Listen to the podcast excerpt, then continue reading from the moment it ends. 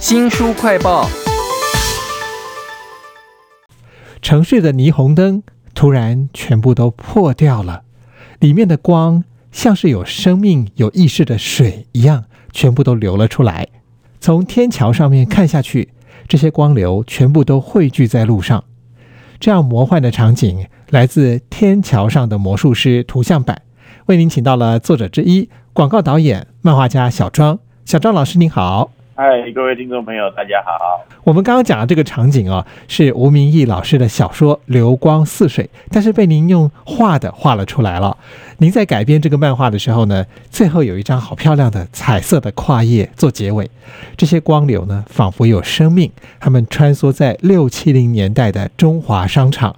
这张图我觉得最特别的地方是是俯瞰的耶，所以我们可以看到各种的广告霓虹灯，还有看到这些光，还有天桥。中华商场那个时候好像没有这样的照片吧？您是怎么样画出这张图的呢？我觉得你这个问题真的问到重点，就是真的非常难。然后因为就是刚好在作画之前，吴明义老师也有给我一些摄影参考的照片，然后我自己也在网络上搜寻了非常多的资料。在我们那个年代，中华商场还在的时候，其实所有的照片都是仰角的，只有在拆除的时候，那个新闻有拍到。屋顶的照片，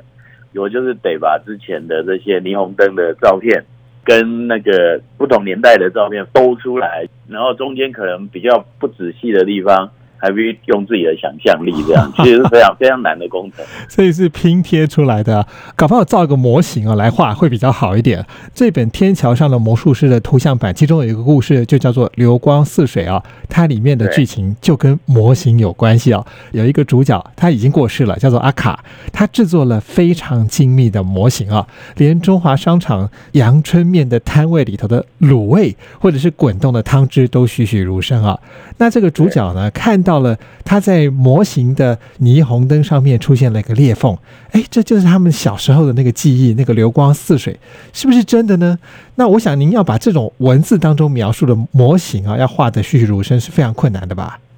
嗯，对，因为我自己也很喜欢做模型，然后因为拍片的关系，我大概知道呢，有的时候模型做的很细哦，镜头下去看，你还是看得出来，就是因为越被放大了。在这边，我就一直在思考说，哇，那这样子这么精细的模型，光用线条要怎么表现出来？对我来讲还是伤透脑筋。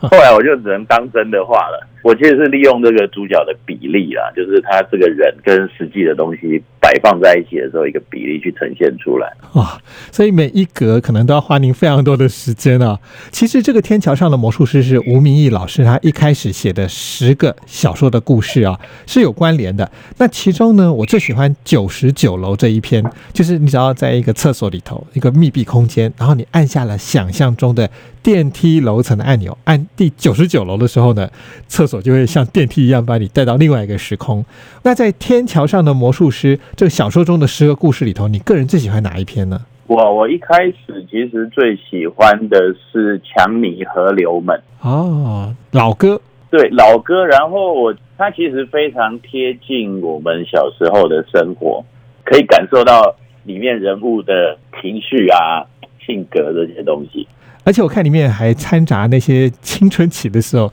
那种追逐异性啊，那种很强烈的那种生命力的感觉哈。在天桥上的魔术师图像版里头，还有好多好多的故事哦。我们刚刚其实一直在讲的一个场景很重要，就是中华商场。对我来说呢，那是我高中时代买随身听做制服的地方。因为您是一九六八年出生的高雄人啊，所以我想您那个时候或多或少应该对中华商场也是有一些印象的吧。我大概国中毕业就自己上来台北念复兴商工，所以中华商场对我来说就是进入台北这个城市里面的一个非常重要的桥梁。那我记得我第一次上来的时候，想说应该要穿的比较帅气一点，跟台北孩子比拼一下，结果走在天桥上就被勒索了。这个就是我对中华商场第一个印象，就是一个非常复杂的地方，这样。我看到那个您画的中华商场，其实有很多空间都非常有趣，例如说走廊、小小的阁楼，还有用帆布去遮太阳哦，以及商场后方的铁道都很有感觉哦。那您在把这种小说要转换成图像版的时候，有没有哪一些物件或人物，或者是店面的空间是让你最有感受的呢？我其实以前走中华商场的时候，对我们来说就是天桥跟二楼的这些店面是最熟悉的。那反而是在面对铁道那一面，我其实很少走进去那个部分，我就必须要非常多的帮忙，也是透过那个吴明老师给了一些资料，帮助我去想象。但是我觉得中华商场对我来说是一个非常重要的记忆，因为高中的时候常常在那边混，然后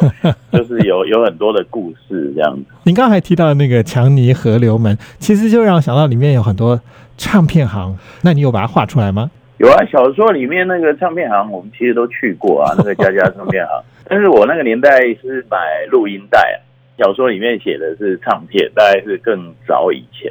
像那种年轻人之间追逐异性的这种挫折、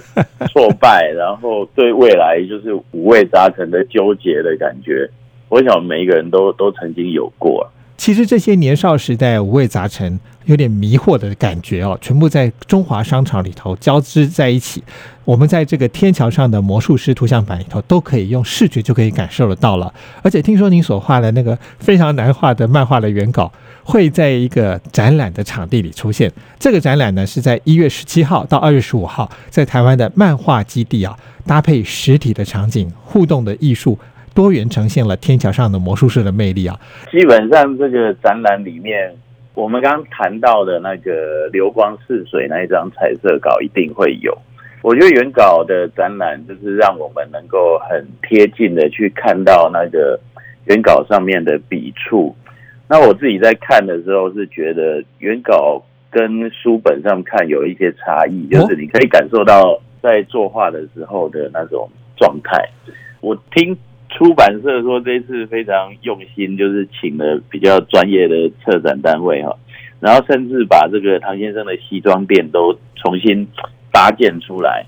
可以在那个空间里面参观啊，然后可以看到原稿这样。其实您画的这个唐先生的西装店，然后把小孩子躲在那些西装布料里头，闻到了味道，然后感受那种安静。都画的好好哦，我非常期待在现场可以看到您作画。不想说你们在现场还会做一些什么样特别的活动呢？我跟那个阮光明就会在展览的墙面上会绘制一幅大幅的这个魔术师的形象。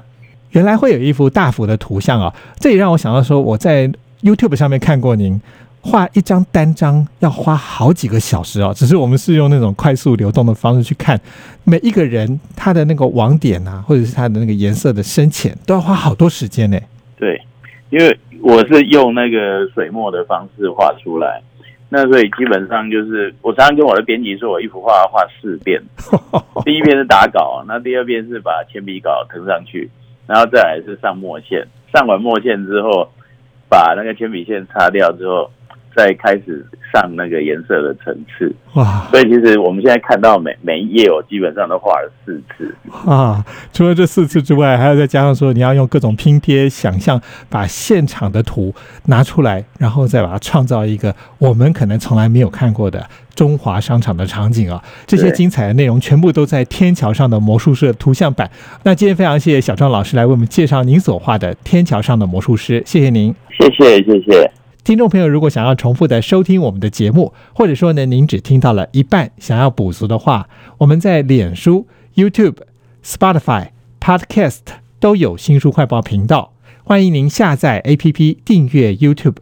我是周翔，下次再会。